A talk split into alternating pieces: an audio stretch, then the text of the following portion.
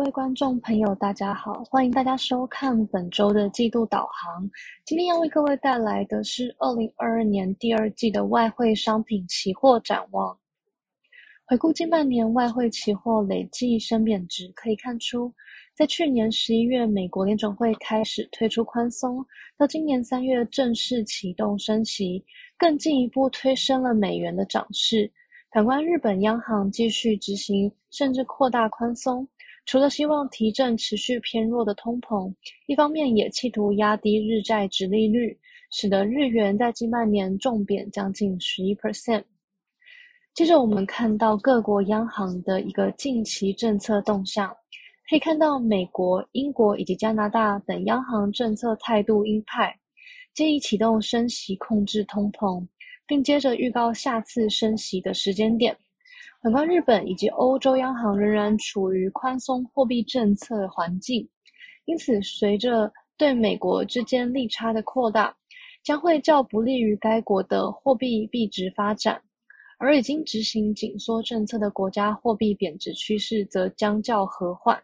除了货币政策，当前最如火如荼的俄乌战火也是主导市场情绪的重要一环。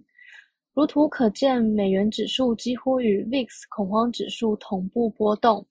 因此可解读近一个月美元强势上行的动能，一方面也来自于避险买盘的推升。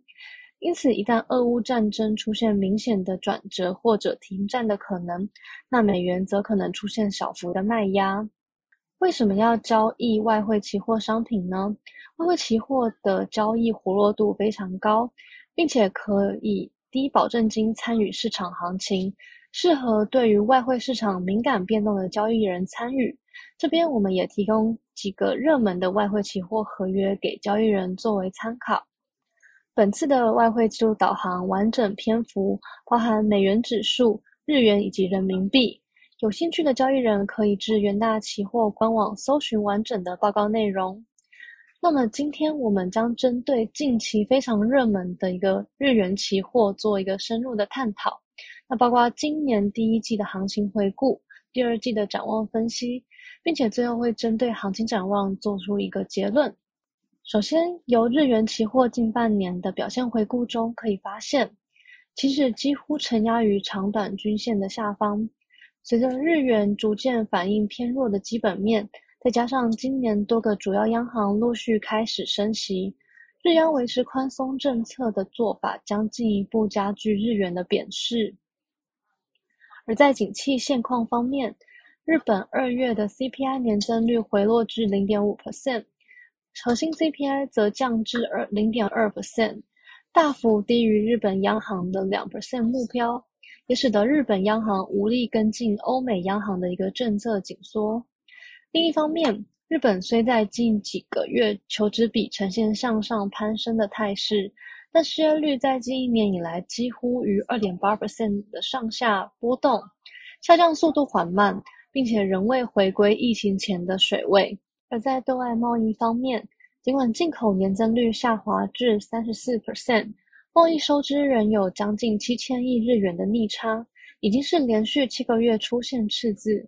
而对。内评估民间消费景气的服务业 PMI 仍在荣枯线的下方，反映染疫人数激增之下，进一步打击消费者的信心，并拖累服务业表现。针对最近一次日本央行利率会议的重点而言，可明显的看出日本央行维持宽松政策的决心，并将基准利率保持在负零点一 percent，而相关资产购买规模不做更动。日央总裁黑田东彦也明确表达，尚未讨论升息，在达到央行目标前，将继续执行强而有力的货币政策，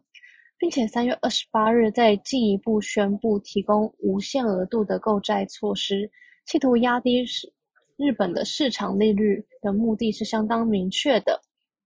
接着，我们将日元期货与反序的美元指数走势图放在一起，可以发现。两者的涨跌幅相关性达到负四十八点零五 percent，因此在费的积极升息、美元强势上行的环境之下，日元势必更加承压。最后，我们看到结论的部分，由于当前日本整体的通膨环境仍然低迷，CPI 以及核心 CPI 双双回落，再加上对外贸易逆差情形持续，消费者信心低落也拖累服务业 PMI 的表现。再加上货币政策方面，日本央行与美国联准会的差距逐渐扩大，美日利差持续上行，将使日元进一步承压。另外，我们也看到技术指标方面，日元期货自十二月以来便承压于季线的下方。当前位阶虽处于 MACD 负柱线的收缩阶段，期价可能会有短线的反弹，但纵观整体经济以及政策面情势皆不利于日元的展望，因此可以留意日元期货盘整后的向下发展空间。最后，欢迎投资朋友们继续关注我们元大期货研究最前线的频道。里面有非常多丰富的影音内容，都是由我们研究团队分析师群所精心准备的议题。喜欢我们的影片的话，也不要忘记按赞、订阅、分享。